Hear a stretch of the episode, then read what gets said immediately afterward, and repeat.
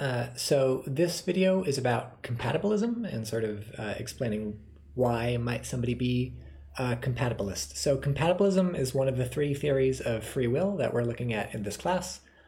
Frankfurt is a compatibilist. We're also looking at incompatibilism, uh, which is Ginet and Ekstrom. And then we're looking at the sort of no free will or hard, indeter- or hard determinist theories like Strawson and Pereboom. And so the basic thought is the incompatibilist says free will is not compatible or is incompatible with determinism. Uh, if you can't remember what determinism is, there's an earlier video, so go watch that. So the incompatibilist says you can't have free will and determinism. The hard determinist also says you can't have free will and determinism, so the incompatibilist and the hard determinist agree on this. And then the compatibilist is on the other side arguing against those two and saying, no, free will is compatible with determinism. That's why they're called compatibilists. They say determinism and free will are compatible. And so compatibilists agree with incompatibilists that we have free will, but they disagree about sort of whether that free will is compatible with determinism. Compatibilists say yes, and so they accept determinism. Incompatibilists say no, and so they deny determinism. The hard determinists accept determinism, but they deny compatibilism, so they say no free will. So uh, incompatibilism is interesting, hard determinism, no free will is interesting, but this video is about compatibilism. And so how does compatibilism work? And we've sort of already seen the kind of the two main components of compatibilism in the two Frankfurt articles we read. So the first component of compatibilism is kind of like a negative component. It says, here's the stuff you were worried about in determinism. Here's the stuff you thought would destroy free will, the reasons you thought they were incompatible. And we're going to show, oh no, actually they are compatible. These don't destroy free will. You don't have to worry about determinism hurting uh, free will. Uh, they can go together. They're compatible. And so where have we seen this? It was the first Frankfurt article that we read about the principle of alternate possibilities. So he says in this article, Alternate Possibilities and Moral Responsibility, that, oh, here's a challenge. You might think determinism is incompatible with free will because determinism makes it so that nothing could happen except what actually happens. So determinism means you don't have any other possibilities when you act. Everything you do is sort of set in stone by the laws of physics plus the initial conditions. So there's no other possibilities. And so you might think, oh, look, if there's no possibilities, there's no moral responsibility, there's no free will.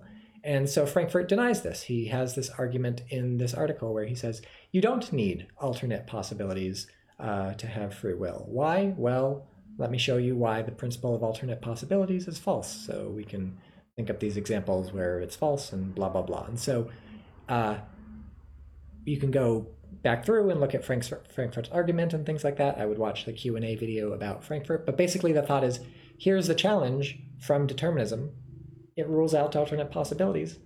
But it turns out that's not a problem. So we're good to go. We thought determinism was a challenge to free will. But now it's not a challenge to free will.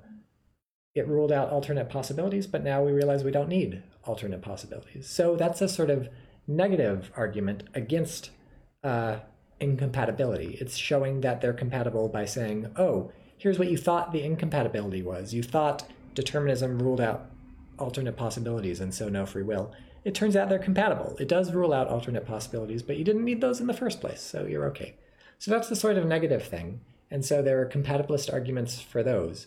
And then there's the sort of positive compatibilist arguments, which are sort of uh, trying to prove that we have free will even in the face of determinism by saying, here's what free will is. You've got free will and it's compatible with determinism. And we saw this in the second Frankfurt article uh, we read, Freedom of the Will and the Concept of a Person, where he gives us his whole theory of free will. Here's what it is to have free will. It's about having second order desires and sort of acting on those second, desi- second order desires and uh, doing the things that you want to want to do and things like this.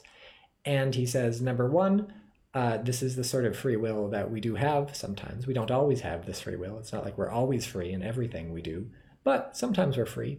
Uh, sometimes we achieve freedom. Sometimes we uh, will freely, and sometimes we act freely too. He discusses free action also in the article. So again, watch the Q&A about Frankfurt, uh, the second article, if you want more details here. But he says, okay, here's my theory of free will. And then you get to uh, the end of the article, and he points out that, uh, you know, my theory of the freedom of the will is totally compatible with determinism. Uh, there's nothing here that's incompatible with determinism. Um, I can't find the page. Oh, here we go.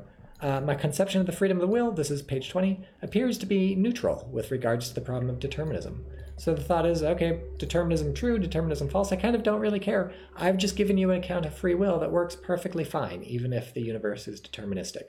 So this is the sort of positive argument where he says, here, I'll give you a theory of free will and it's going to work just fine, even with determinism. And so if you put the negative and the positive arguments together, you get a good picture of compatibilism, which is number one, here's the stuff you thought you needed to worry about, but no need to worry about it. And number two, here's a theory of free will and it's compatible with determinism. So uh, why would you think it's incompatible? So now we have compatibilism, basically. And so that's compatibilism. A lot of philosophers find it very compelling. So um, somebody did a poll a while back, about 10 years back, and uh, the majority of philosophers are compatibilists. Not everybody's a compatibilist, obviously. We've read people from all the different camps, and so there's lots of people in every camp. But uh, compatibilism is something that often initially strikes people as very strange or confusing or completely nonsensical. Uh, one of the questions from the Q&A on Ekstrom, I think, just kind of assumed compatibilism must be wrong by definition. And uh, that's kind of a common position. And so I think it's really good to sort of get yourself to understand how could somebody be a compatibilist? How could somebody be like Frankfurt or something? What's compelling about this? And so we have the two Frankfurt articles, which are good examples of this.